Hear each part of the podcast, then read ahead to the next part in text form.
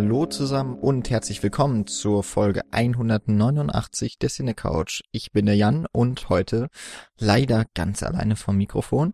Das hat aber auch damit ein bisschen zu tun, dass das Thema, über das ich heute sprechen werde, die Berlinale Retrospektive Future Imperfect nur von mir besprochen werden kann von der Cine Couch, da ich als einziger Zeit hatte, zur diesjährigen Berlinale zu fahren, wenn auch nur für ein paar wenige Tage.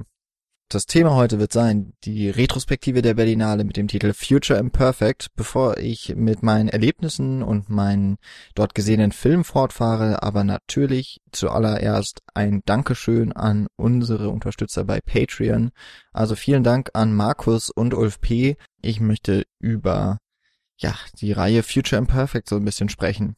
Kurz vorweg. Also, ich war auf der diesjährigen Berlinale, die 67. ist es nunmehr. Dort gibt es ja verschiedene Sektionen. Ich habe dieses Jahr keine Akkreditierung gehabt wie in den vergangenen Jahren, in denen ich dort war. Was auch bedeutet hat, ich wusste erstens, äh, für jeden Film, den ich mir anschaue, muss ich mir ein Ticket nochmal wirklich kaufen. Womit das alles eine ganz andere Tragweite bekommt, natürlich, weil man das Geld tatsächlich ausgibt äh, vor Ort und nicht vorneweg und sich dann die Karten so holt. Eine ganz neue Erfahrung auch mal für mich, aber keine schlechte. Ich habe mich auch aus Interesse, also gar nicht mal so sehr aus der Not geboren, sondern wirklich aus klarem Interesse vor allem für die Retrospektive entschieden, die eben dieses Jahr sich dem Science-Fiction-Film verschrieben hat. Es ist vielleicht dem einen oder anderen schon ein Begriff, dass die Deutsche Kinemathek in Berlin, die ja auch um, ähm, unter Leitung von Rainer Rother die Retrospektive jährlich veranstaltet, dass dort also in dem Museum eine Sonderausstellung derzeit stattfindet, die heißt Things to Come und beschäftigt sich eben auch mit Science-Fiction-Filmen, mit verschiedenen Motiven, mit den ganz bestimmten Facetten des Genres, das ja eines der erfolgreichsten und fortschrittlichsten, das passt ja auch zum Thema der Filmgeschichte ist und auch ein sehr altes. Das ist ja quasi seit Anbeginn der Filmgeschichte immer wieder ein Thema, das sich dem Fantastischen im Falle von ja auch Raumschiffen von fremden Welten und Planeten insbesondere mit Androiden Menschen oder Cyborgs, Robotern auseinandergesetzt wird.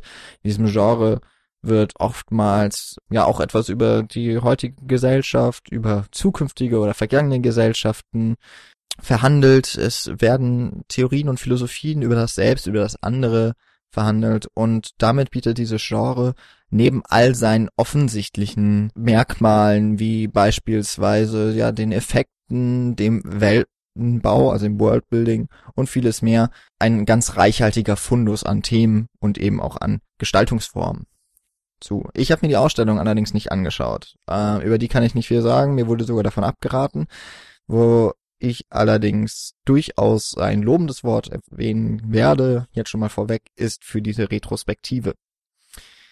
Die besteht insgesamt aus 27 Filmen. Ich hatte natürlich jetzt nicht die Zeit, alle diese Filme zu gucken. Ich war nur vier Tage der Berlinale überhaupt in Berlin, was schon einmal allein vom Programm Punkten, die es dort gibt, einschränkt und zum anderen musste ich auch noch anderen Pflichten nachkommen, wie schlafen oder auch ein paar soziale Kontakte pflegen. Aber immerhin, fünf Filme der Reihe habe ich dort vor Ort gesehen. Ein paar andere Filme habe ich auch schon mal vorneweg schon gesehen, allerdings nicht im Kino.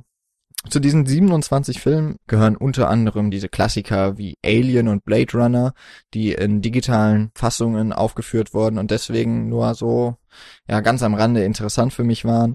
Ich hätte mich sehr zum Beispiel über einen 70 mm Print gefreut. Den gab es zu sehen von Elomir, einem DDR-Film aus den 70er Jahren.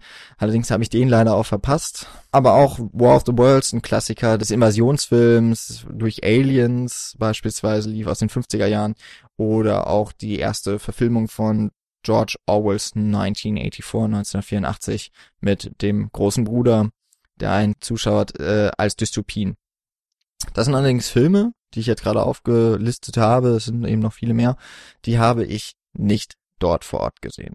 Trotzdem kann ich über ein paar der Filme vielleicht auch nochmal im, im Verlauf etwas sagen, in einer Verbindung, die sich überhaupt erst durch ja eine Wiederholungssichtung, die ich auch hatte, auf der Berlinale mir erschlossen hat. Die Berlinale Retrospektive hat dieses Jahr unter dem Motto Future Imperfect gleich zwei zentrale Themen formuliert, unter denen sich die Filme auch zusammenfassen ließen. Das wäre zum ersten das Konzept des Fremden, das auf ganz unterschiedliche Arten und Weisen beleuchtet und ausgearbeitet wurde. Und auf der anderen Seite die Gesellschaft der Zukunft, die, wie man das aus wahrscheinlich auch vielen Filmen schon kennt, die man jetzt auch nicht dort gesehen hat, häufig Dystopien sind, die ja auch viel mehr Raum lassen, wenn etwas nicht perfekt ist, gibt es etwas, wogegen man ankämpfen muss. Meistens sind auch Utopien ja gar nicht wirklich das, sondern es sind nur oberflächliche Utopien, aber hinter denen sich ein absolutes, absolutistisches System versteckt. Ich musste immer wieder an eine Schullektüre denken aus meinem Englischunterricht, äh, Brave New World, was ja erst einmal wie eine ganz tolle Welt scheint und ja letztlich eben doch auch einige negative Merkmale hinter den Kulissen schlummern. Und so ist es ja häufig. Deswegen wird es wahrscheinlich auch nicht großartig überraschen, dass der Großteil dieser Filme eher dystopische äh, Zukünfte imaginieren. Äh, es gibt aber tatsächlich auch einen wirklich, wirklich großen Ausreißer in dieser Hinsicht, über den werde ich auch noch gleich sprechen. Ich habe gesagt, ich habe fünf Filme gesehen dieses Jahr in der Reihe Retrospektive über diese beiden Konzepte, die die Berlinale Retrospektive als als Form gewählt hat, diese Filme zu präsentieren. Nämlich zum einen das Konzept des Fremden, ähm, über das ich zuerst sprechen möchte, das, wie ich finde, auch viel über den Menschen selbst letztlich ja äh, zutage bringt, denn das Fremde hat auch immer dieses Anheimende vom dem anderen. Und das andere ist ja auch immer eine ja, Differenzierung von einem selbst, von dem Bekannten. Und so haben wir ein sehr spannendes Verhältnis schon einmal von, in dem Fall ja vor allem Figurenkonstellationen, die aufgebaut wird und ganz unterschiedliche Aspekte auch voranbringt. Eines ist sehr häufig verwendet, nämlich zum Beispiel, wir denken an einen Film, den wir auch schon besprochen haben, Ex Machina, in dem es ja um, ja, Cyborgs oder um, um Roboter geht, die den Menschen immer ähnlicher werden sollen, wo auch der Turing-Test durchgeführt wird, also etwas, was man auch aus Blade Runner kennt, beispielsweise, der ja auch in dieser retrospektiven Reihe lief, in dem durch bestimmte Fragen die Roboter ähm, von ihrem technischen Aufbau durchleuchtet werden und daran erkannt werden, dass sie eben nicht wie Menschen antworten, beispielsweise eben an, äh, an Empathie, scheitert es dann häufig. Eine der, einer der Prototypen ähm, allerdings auch der aktuellste Film, den ich gesehen habe in dieser Retro, ist der japanische Anime Kukaku Kidotai oder Ghost in the Shell von 1995 vom Regisseur Mamoru Oshii, der zusammen mit Akira so die, die als Türöffner gilt für die japanischen Zeichentrickfilme im Westen. Ähm, auch wenn der Kinostart von Ghost in the Shell damals im gerade Amerika nicht so ganz rosig verlief, wurde der Film noch nach und nach vor allem auf äh, Video- und DVD-Veröffentlichungen zu einem echten Kulthit und letztlich auch nicht zuletzt durch die Beeinflussungen, die der, die der Stil des Films und auch die Themen des Films hatten, ähm, zum Beispiel von den Wachowski-Geschwistern, damals noch Brüdern, heute ja Schwestern, äh, im, den, im Film Matrix aufgenommen wurde und äh, die Themen da variiert wurden oder zumindest auch mit aufgegriffen wurden. Ja, und nicht zuletzt kommt ja dieses Jahr ein, eine Realverfilmung des Mangas aus den USA mit Scarlett Johansson in der Hauptrolle in die Kinos. Ghost in the Shell spielt im Jahre 2029, also mittlerweile in der gar nicht mehr so fernen Zukunft. Äh, mittlerweile ist der Film ja doch auch zwölf Jahre alt. Da haben wir es tun mit einer Polizeieinheit, die den sogenannten Hacker Puppet Master, also den Puppenspieler, ähm, sucht. Es geht um diesen titelgebenden Ghost. Also im Grunde ist das das hm, so ein Rest menschliches, würde ich es mal betiteln. Wahrscheinlich könnte es bei dem Film auch sein, dass ich vollkommen falsch liege und ihn gar nicht richtig deuten kann. Für mich geht es jedenfalls in dem Film auch viel darum, was ist eigentlich noch das Menschliche in dieser Welt, in der äh, Cyborgs, Androiden, Roboter und Menschen noch irgendwie Seite an Seite leben. Eben auch die Frage, ja, wem kann man eigentlich das Leben, was ist überhaupt das Leben und wem kann man das Leben nehmen oder auch geben? Wie kann man es weiterführen? Ähm, was ja auch ganz interessant ist, weil hier der eigentliche Feind sich letztlich ja auch aus ganz bestimmten Gründen überhaupt erst zu Wort meldet, ähm, in Vorschein tritt. Wir müssen auf jeden Fall mal eine Folge zu diesem Film machen. Was mir aufgefallen ist, auch gerade durch die Art und Weise der Programmierung dieses Films, der lief äh, in seiner ersten Vorführung im Zeughauskino, nämlich im Anschluss an Blade Runner, den ich zwar dann hier nicht gesehen habe, aber allein durch diese Folge der Filme musste ich doch bei einigen Fragen an die Replikanten aus Blade Runner denken, bei denen es ja auch darum geht, dass sie leben wollen Dort werden auf jeden Fall auch bildliche Elemente übernommen. Der Kollege vom Commander, der, der weiblichen Hauptrolle, der doch Rutger Hauers Figur aus Blade Runner sehr, sehr ähnelt und äh, ja, auch ähnliche Themen eben verhandelt werden. Das war so eine, so eine neue Erkenntnis eigentlich, die mir da aufkam, obwohl ich, wie gesagt, nicht beide Filme hintereinander gesehen habe, aber eben doch diesem, diesem Programmschema folgen konnte. Das Schöne eigentlich an dieser Retrospektive war, dass neben einigen wirklichen Klassikern, ich habe ja vorhin noch ein paar genannt, äh, auch Welt am Draht sei hier noch zu nennen von Rainer Werner Fassbinder, war, dass auch viele sehr und mitunter auf jeden Fall unbekannten Filme in dieser Reihe liefen, die vor allem auch aus dem Nahen Osten, aber auch aus dem Fernen Osten natürlich, also im Falle von Ghost in the Shell, wobei der schon sehr bekannt ist, stammen und die auch mitunter ganz schön schwer verfügbar sind. Einer dieser Filme ist der tschechische Film von Marek Piestrak, Testpilot der Pirkscha. Der Test des Piloten Pirks aus dem Jahr 1979. Dort es ist ein, ja, es ist ja ein Film, der in den 70er Jahren gedreht wurde, also in der sowjetischen Zone und dementsprechend auch ja ein, einen ganz besonderen Blick und vielleicht auch heute ein bisschen lächerlich wirkenden Blick auf diese Zeit legt und auch auf die Bilder, die man sich von der Zukunft gemacht hat. Wenn man äh, auch hier wieder vielleicht der Rückgriff auf Blade Runner, dort wird ja eine Zukunftsstadt, eine, eine Metropolis quasi errichtet, in dem große Werbe, Reklame, Leinwände über die Häuserwände gespannt sind. Testpilot Pirks hat ganz ähnliche Bilder, aber sie sind ganz anders konnotiert. Also in diesem Film geht es darum, dass eben der titelgebende Kosmonaut Pirks eine auf eine Mission geschickt werden soll, in der ganz neu entwickelte Androiden auf ihre Einsatzfähigkeit getestet werden sollen. Geht es hier tatsächlich um eine Art Beta-Test und Pirks ist ein bekannter Gegner von Androiden. Der Trick nun für ihn ist, dass er als Entscheidungsträger quasi eingesetzt wird. Er willigt mehr oder weniger auch diesem Einsatz ein, weil er mit auch verhindern möchte, dass die Androiden in Masse produziert werden und quasi den Menschen ersetzen. Das ist so die, die große Frage, das große Thema dieses Films, dass der Mensch durch Maschinen ersetzt werden könnte. Nun, er wird dann also mit einem Team ausgestattet ins All geschickt zu einer Mission auf dem Saturn, er weiß bei der Crew allerdings von vornherein nicht, es wird eigentlich auch untersagt, ihm da Tipps zu geben untereinander, wer denn der Android von seinen Crewmitgliedern ist. Und nachdem der Film erst einmal ziemlich lange braucht, bis er überhaupt in diese Mission startet, sondern erst einmal wirklich Pirks einführt in diese Handlung und auch so ein bisschen diese Welt darstellt, die ja schon teilweise etwas sehr Futuristisches hat. Also hier wird vor allem mit der Ausstattung und mit Sets gearbeitet, die ja sehr in ihrer Zeit in den 70er Jahren verhaftet wirkt. Der Film hat also so ein bisschen das Problem, dass er nicht so richtig bei Stange halten kann. Da ist er vielleicht eben auch so ein bisschen ja seiner Zeit unterlegen ähm, und äh, hat die letzten knapp 40 Jahre nicht so ist er nicht so ganz gut gealtert. Der Anfang des Films hat allerdings wirklich ein paar ganz nette Szenen ich habe schon gesagt, er geht mit, ja nennen wir es Product Placement, man hätte es vielleicht damals noch gar nicht so genannt, auf ganz geschickte Art und Weise um. Die Handlung spielt in Amerika, auch wenn alle Personen dort Tschechisch oder Russisch sprechen. Also das geschriebene Wort im Bild ist immer Englisch, wodurch nahegelegt wird, dass wir uns äh, zumindest in der westlichen Hemisphäre und höchstwahrscheinlich eben in Amerika befinden.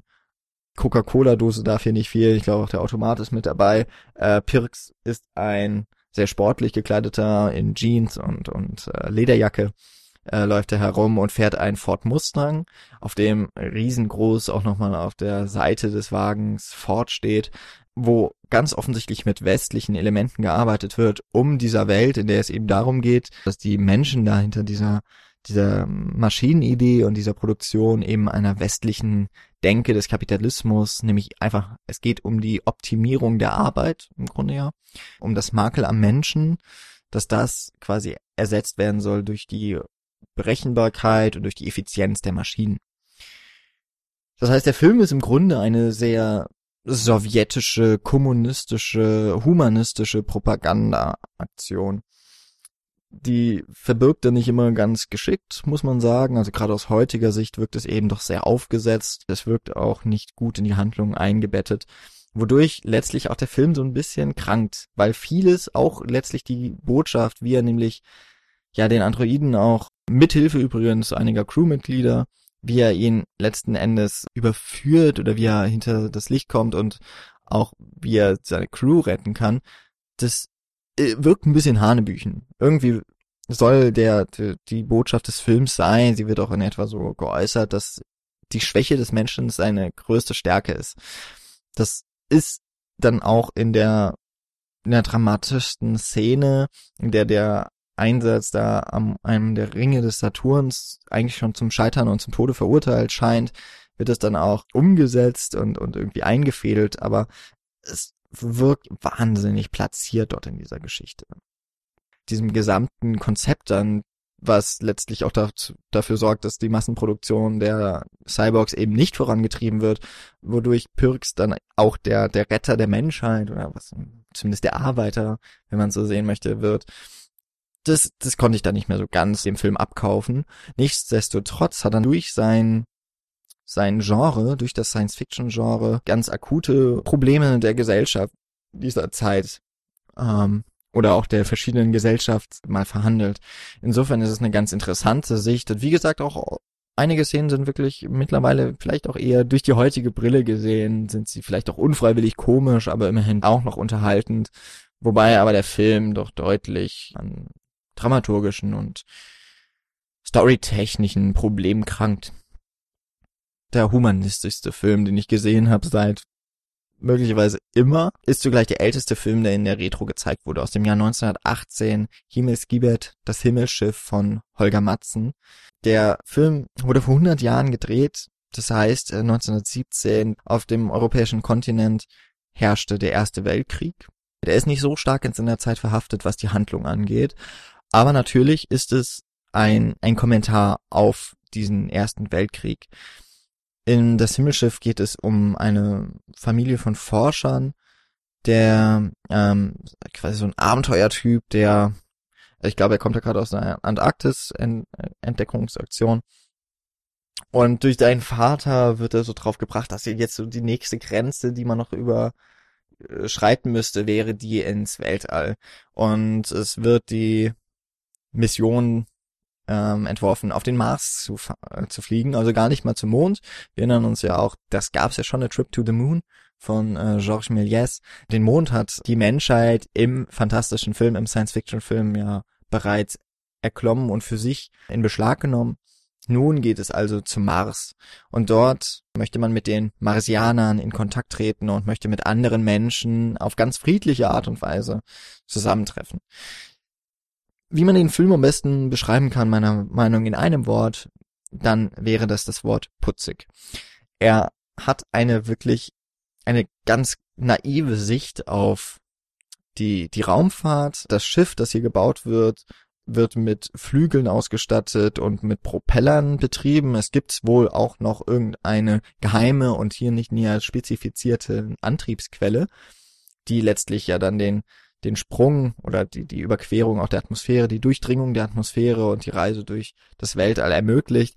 Aber wenn man sich das Schiff so anguckt, das Raumschiff, dann glaubt man eben auch eher, das ist halt ein etwas moderneres Flugzeug für seine Zeit. Aber wir sind ja im Jahr 1918, das kann man dem Film verzeihen und man will es ihm auch verzeihen. Denn was dann folgt, ist nach einer sehr langen Vorbereitung auf eben die Reise erstmal tatsächlich, dass der Film sich Zeit nimmt, diese Reise auch darzustellen. Und zwar auf wenn man so möchte, realistische Art und Weise. Der Vater und, und die Frau eines Crewmitglieds warten auf der Erde, sind anfangs noch voller Vorfreude und sehen auch dem ganzen, dieser ganzen Mission positiv entgegen. Aber sie verzweifeln mit der Zeit, da auch bewusst Zweifler, Wissenschaftler diesem Vorhaben auf jeden Fall keinen Erfolg versprechen. Und auch auf der langen Reise zum Mars, denn das ist nicht irgendwie in Lichtgeschwindigkeit wie in Star Wars, dass ja mal ein Bild kommt, die, die Sterne verschwimmen und das Raumschiff ist weg und nach einer Szene, die woanders spielt, sind dann die Personen an dem Punkt im Weltall angelangt, wo sie hin wollten. Hier vergeht tatsächlich Zeit für die Reise und die Crew beginnt zu meutern. Es hat die Elemente eines Piratenfilms auch mitunter.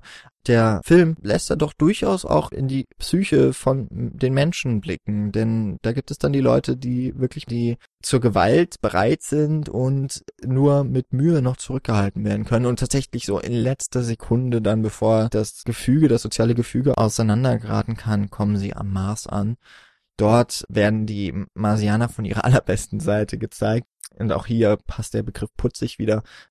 Das sind sehr naturverbundene Menschen, die äh, vegan leben und im Frieden.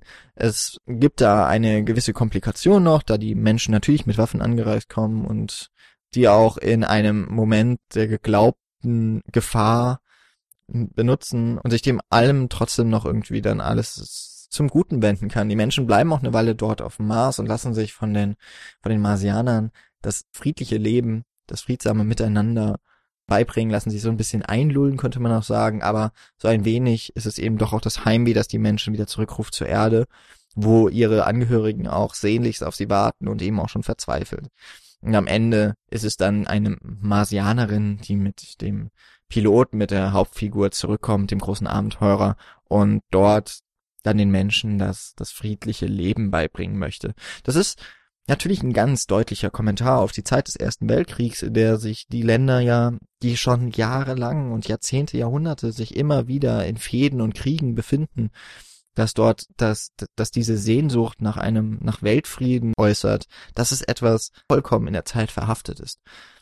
Ich finde es so besonders, dass in dem Genre des in diesem fantastischen Genre der Science Fiction, die damals ja 1918 auch noch gar nicht so sehr ausgeprägt war, dass das Fantastische ja ein, das Genre des Eskapismus schlechthin ist.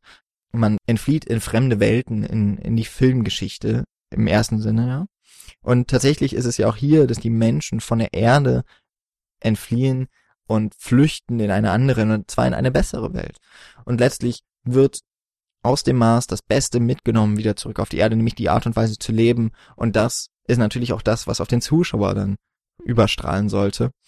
Insofern irgendwie eine sehr schöne Doppelung ist und auch der perfekte Einsatz eigentlich für dieses Genre, für die damalige Zeit. Heute wirkt das Ganze ja auch einfach sehr gestellt. Es ist mit wenig Konflikten versehen und es ist auch einfach in einem anderen Wort gesagt naiv. Aber das macht diesen Film auch wirklich sehr sehenswert, auch noch aus heutiger Sicht. Der wurde hier begleitet von Stephen Horn, einem britischen Stummfilmmusiker, der zwar auch mit Piano, also mit Klavier im Saal war, aber sich darüber hinaus auch noch andere Instrumente geschnappt hat, teilweise auch gleichzeitig, mit der einhändig äh, weiterhin Melodien auf dem Klavier spielte, dass er da entweder mit Flöte oder mit äh, einem Akkordeon oder anderen Effekten und Klingeln und so weiter hantierte der diesem Film wirklich eine ganz tolle Atmosphäre verleihen konnte. Und es war wunderbar zu beobachten, dass das Kino prall gefüllt war. Der Film ist 100 Jahre alt, er wird natürlich wenig gezeigt, auch unter anderem, weil es normalerweise eben nicht diese Besuchermassen zieht. Es ist so schön, dass die Berlinale mit anderen Festivals natürlich auch dafür sorgt, dass diese historischen Filme von vielen Menschen gesehen werden und sie zeigt eben auch, wie man einen Rahmen dafür schafft, dass diese Filme aufgeführt und eben auch von vielen Leuten gesehen werden. Das ist etwas, wovon man, glaube ich, generell noch ein bisschen mehr lernen sollte, wie man Filmgeschichte auch erfahrbar macht.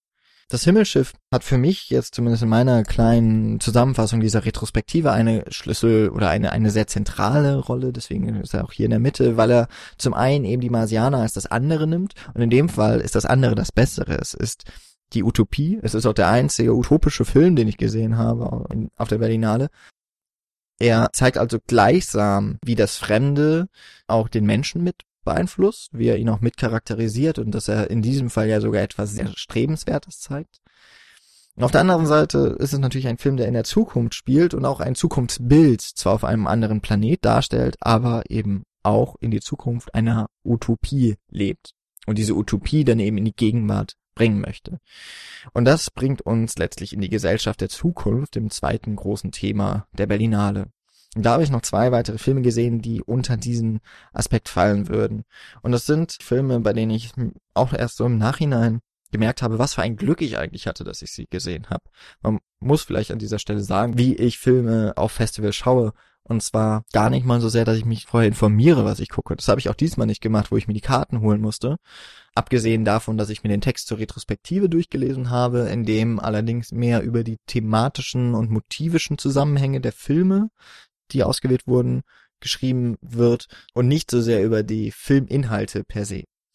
Ja, so war für mich eigentlich nur klar, ich möchte gerne die Reihe Retrospektive gucken, weil sie mich interessiert von, vom Thema und weil dort eben auch Filme zu sehen sind, die man so schnell nicht wieder auf der Leinwand zu sehen bekommt. Und die Filme, die ich jetzt noch habe, beide aus den 80er Jahren stammen und beide aus östlichen europäischen beziehungsweise aus der Sowjetunion stammt, sind zum einen Na Srebniem Globie ich hoffe, ich habe es richtig ausgesprochen, polnischer Film von 1988, Der silberne Planet auf Deutsch von Andrzej Schulawski, der erst letztes Jahr tragischerweise verstorben ist. Das ist ein Film, bei dem es sich tatsächlich lohnt, sich die Produktionsgeschichte so ein bisschen vor Augen zu führen. Das hat beim Berlinale Screening, bei dem ich war, der Kameramann getan. Ich spreche von Andrzej Jaroszewicz, der diesen Film gestaltet hat und nun auch im letzten Jahr an der Rekonstruktion des Films und an der digitalen letztlich Fertigstellung des Films mitgewirkt hat, ganz zentral. Der Silberne Planet wurde 1977, 78 angefangen zu drehen. Schulawski ähm, war ein Kunstfilmer und in dem System in Polen, das sehr absolutistische Züge hatte, war eigentlich ein nicht sehr angesehener Filmemacher von der politischen Seite. Er wurde auch für eben gefährlich gehalten, weil er sehr kritische Filme machte. Dann aber 77, 78 durch seine großen Erfolge sich ein Filmprojekt aussuchen und hat er sich das Buch Der silberne Planet seines Großvaters ausgesucht und wollte dies umsetzen. Es ist dann allerdings während der Dreharbeiten dazu gekommen, dass sich das politische Gefüge wieder geändert hat und eine deutlich konservativere, wenn man so nennen möchte, Regierung an die Macht kam. Der Filmdreh wurde dann 1978 gestoppt. Und zwar auch mit dem Dekret, dass das gesamte Filmmaterial und die Props, also die, die Ausstattung, die Sets und so weiter zerstört werden sollten. Das wäre wahrscheinlich auch alles passiert, hätten nicht einige Crew- und Castmitglieder unter größter Gefahr natürlich auch um zumindest mal ihre Freiheit, sich das Filmmaterial geschnappt haben, es versteckt haben und bewahrt haben vor der Zerstörung. Dennoch, der Film war nur zu etwa 80 Prozent fertiggestellt, als 78 der Dreh abgebrochen wurde. Dann lag das Projekt erstmal sehr, sehr lange still. Schulawski war auch wahnsinnig enttäuscht von den Ereignissen, von den Geschehnissen in seiner Heimat, hat dann auch erst wieder im Ausland Filme gedreht. Zehn Jahre später sah das System wieder ganz anders aus, 88, und ihm wurde gestattet, den Film fertig zu drehen. Ähm, wie gesagt, das Material hat dann doch zum wichtigsten und größten Teil diese schreckliche Situation der Zensur überstanden. Was dann Zulawski allerdings nicht gemacht hat, ist die fehlenden 20 Prozent des Films nochmal tatsächlich richtig nachzufilmen, da ja auch die Hauptfiguren sich äh, allesamt ja auch eben bei dem sich die zehn Jahre eben auch bemerkbar gemacht haben. Sondern er hat diesen Film unvollendet gelassen, indem er die fehlenden 20 Prozent durch Aufnahmen des 80er Jahre Warschaus oder Krakaus zu füllen, in denen er selber als Regisseur auftritt. Er berichtet oder schildert, was im Drehbuch nun eigentlich zu sehen sein sollte und im fertigen Film natürlich. Das alleine schon mal ein sehr gewagtes und ein sehr besonderes Filmerlebnis. Der Film wurde dann auch fertiggestellt. Er hat in Cannes seine, seine Premiere gefeiert. Im Jahr 2016 wurde eine Retrospektive zu Chulawski veranstaltet und ja, dieser Film war nicht so richtig schön verfügbar. Und so kam es dann eben, dass er digital nochmal restauriert werden sollte und rekonstruiert werden sollte. Chulawski hatte aber mit dem Film so weitestgehend schon abgeschlossen. Es war eben auch eine wahnsinnige Tortur, diesen Film überhaupt fertigzustellen.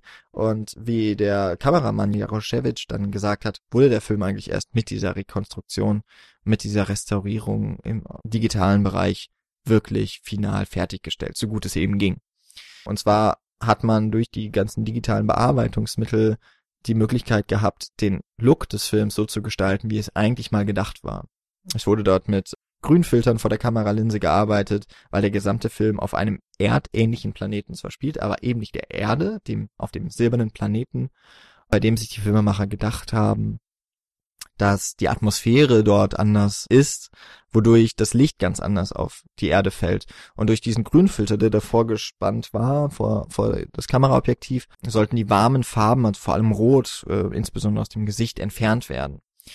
Was dann eben in der eigentlichen analogen Auswertung des Materials noch nicht so ganz perfekt funktioniert hat, nun aber durch die digitale Auswertung, dem Sinn des Kameramanns und, wie uns versichert wurde, bei der Präsentation des Films auch noch von Schulowski abgesegnet wurde, der den Film wirklich kurz vor seinem Tod noch in der finalen Fassung gesehen hat und damit zufrieden war. Und diese Fassung konnten wir dann eben sehen. Ja, so wirr diese Geschichte um den Film ist, so wirr ist der Film selber auch. Es sind verschiedene Flüge auf einen, auf diesen silbernen Planeten, die vollbracht werden. Offensichtlich ist das Leben auf der Erde so gut wie unmöglich. Wird auf jeden Fall eine Mission entsandt. Die Menschen kommen dort an und ja, das Team ist eigentlich damit beauftragt, eine neue Zivilisation auf diesem fremden Planeten, der ihm erdähnlich ist, zu gründen.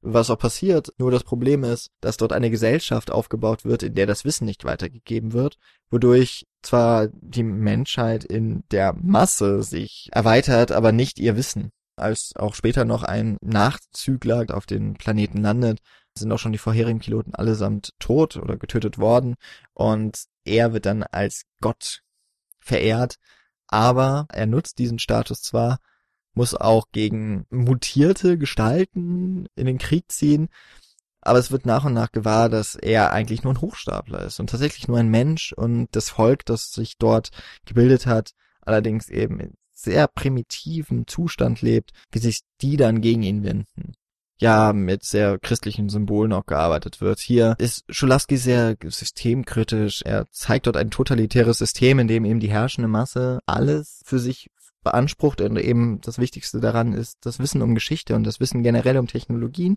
Durch das Nicht-Abgeben dieser Kenntnisse ist, dass das Volk verdummt. Das Volk bleibt in einer Entwicklungsstufe stecken und damit auch die Gesellschaftsstrukturen.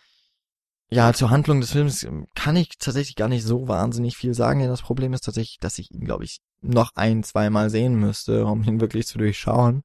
Im besten Falle würde das dann passieren. Die Szenen, die auf diesem Silver Globe spielen, das gehört zu dem schönsten in Bildgestaltung und, und Bildkraft, was ich bisher überhaupt gesehen habe.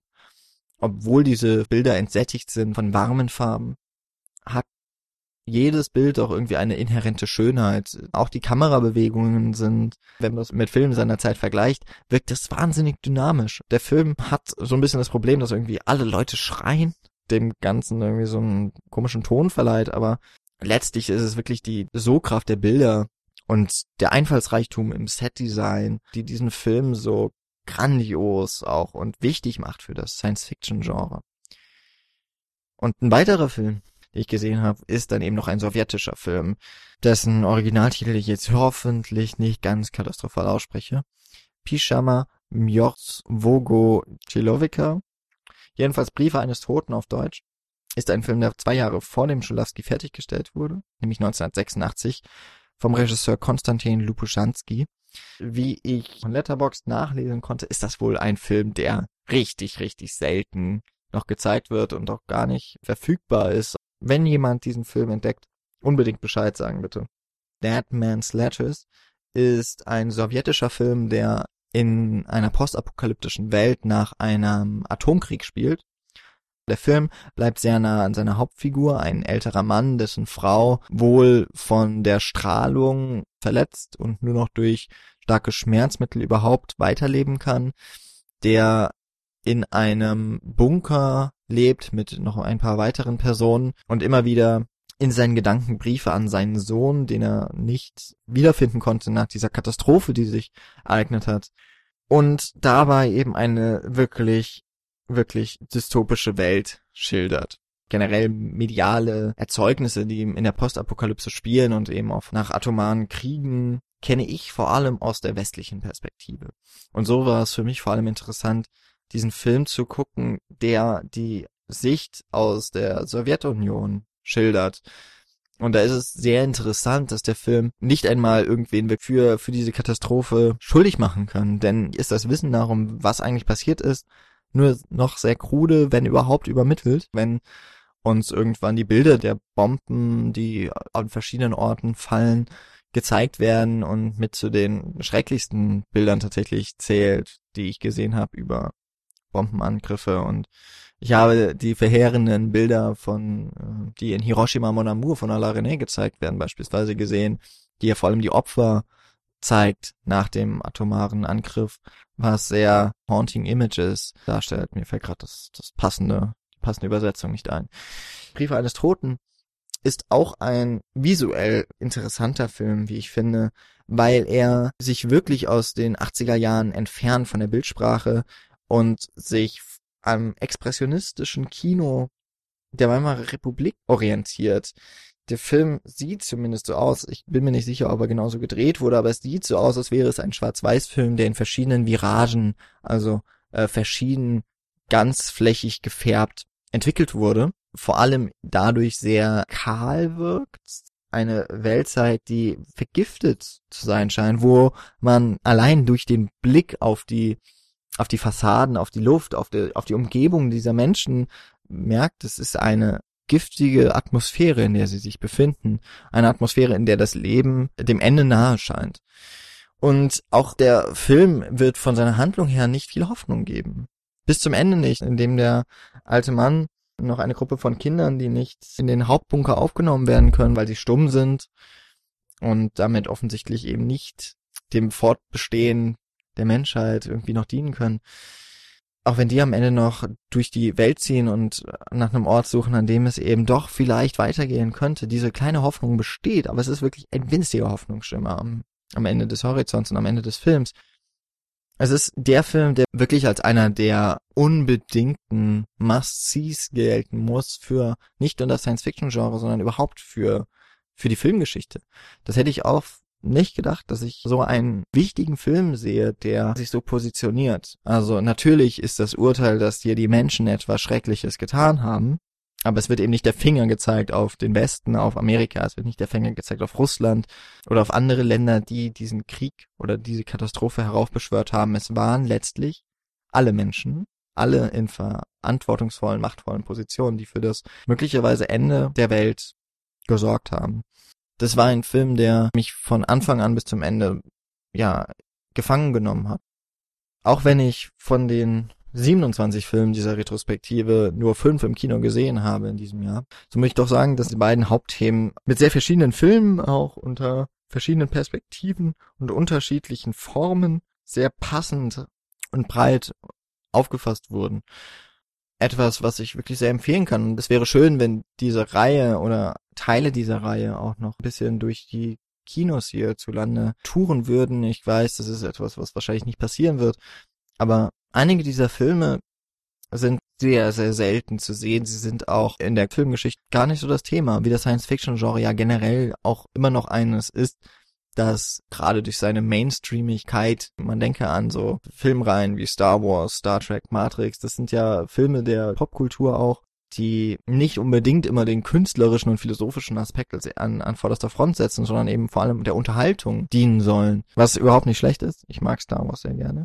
Ich denke mal, dass auch der Titel Future Imperfect impliziert, also es, es ist auch eine Star Trek Folge, die so heißt, eher mainstreamigen Filme mit aufgenommen wurden in diese Reihe ja, was ist so letztlich mein Fazit? Die Reihe hat mir großen Spaß gemacht, hat mir auch das gebracht, was ich ganz gerne haben wollte, nämlich, dass ich äh, seltene Filmerlebnisse im Kino haben kann, Perspektiven und Genrevertreter nahegebracht werden, die ich noch nicht kannte, auf die ich auch normalerweise nicht so schnell gekommen wäre.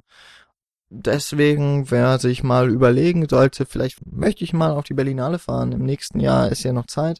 Da wird es ein anderes Thema in der Retrospektive geben, aber man sollte solche Festivals, wie es ja viele Personen auch schon tun, man sollte diese Festivals eben auch nutzen, um nicht unbedingt in die, in die Wettbewerbsreihen zu gehen, in denen neue Filme gesehen äh, werden können und gezeigt werden, sondern eben auch die seltenen Möglichkeiten sich Filmhistorie dort anzuschauen, wo sie hingehört, nämlich auf die große Leinwand. In diesem Jahr auch in wahnsinnig guten Projektionen, muss ich sagen. Ganz tolle Filmkopien, die da auch noch zum Teil laufen, also nicht nur digitale Versionen.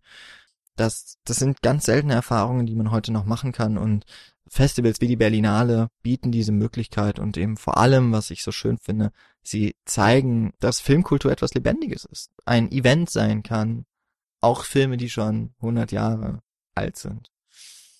Ja, und deswegen ist ein großes Plädoyer von mir an euch, liebe Hörer, fahrt doch auch mal, wenn ihr Zeit habt und ein bisschen Geld, auch zu so Festivals wie der Berlinale und schaut euch diese Reihe, die Retrospektive an. Unterm Jahr ist es auch immer mal möglich, in einigen Kinos in Deutschland, in Filmhäusern, in Museen, sich Filme anzuschauen, die eigentlich nicht mehr auf der Leinwand gezeigt werden, die aus vergangenen Zeiten stammen. Damit möchte ich mich verabschieden. Vielen Dank fürs Zuhören. Ich hoffe, es war einigermaßen angenehm, hoffentlich auch ein bisschen erkenntnisreich. Ich hoffe, ich habe mich nicht um Kopf und Kragen geredet und ich freue mich schon, ankündigen zu dürfen, dass ihr in der nächsten Folge deutlich mehr Stimmen hören werdet.